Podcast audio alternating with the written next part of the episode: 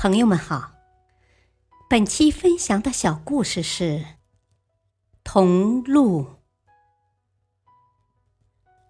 终于到北京上班了，虽然只是一个杂志社的小编辑，但是能来喜欢的北京，我还是很高兴。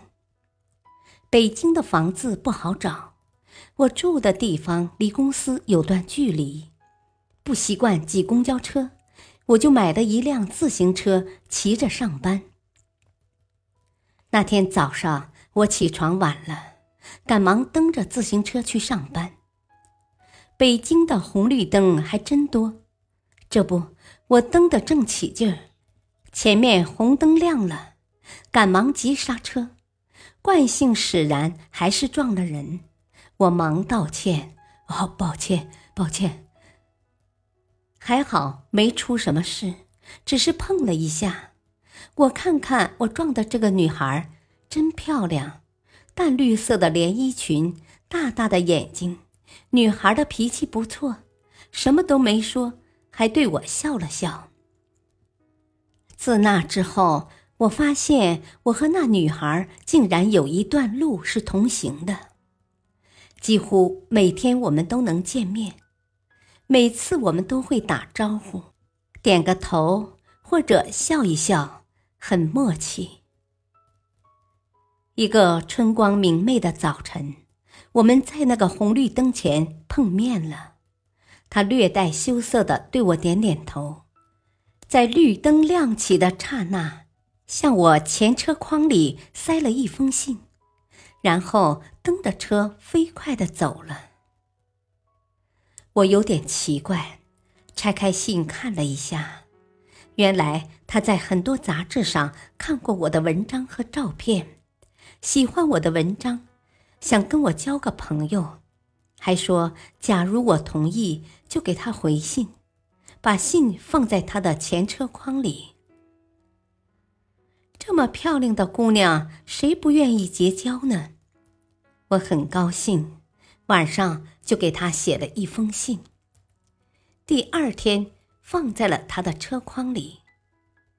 第三天他回信。第四天我回信。我们就这样用笔交流着。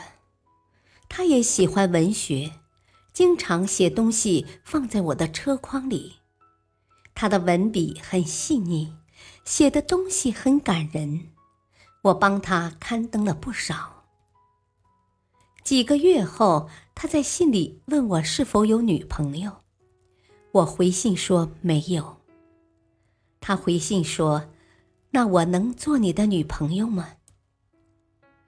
我兴奋极了，这么漂亮的女朋友，我以前连想都没敢想过呢。我买了玫瑰花，还请了一天假。但从我们的相遇到分手，都没胆子送给他。想想有点不甘心，我决定跟着他到他单位门口再给他。他下车了，这是一所学校。我抬头看去，光明聋哑学校。我顿时呆住，他，他竟然。我的心冷了，难怪呢。我们认识这么久了，他都没有跟我说过话。从那天起，我避开他，开始坐公交车上班。几个月后，我在电视里看到他，他唱了一首《聋哑人之歌》，感动了全场观众。此时我才明白。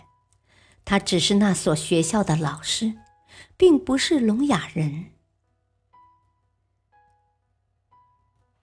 大道理，在寻求爱的过程中，如果只看重外在的条件，其实更容易南辕北辙。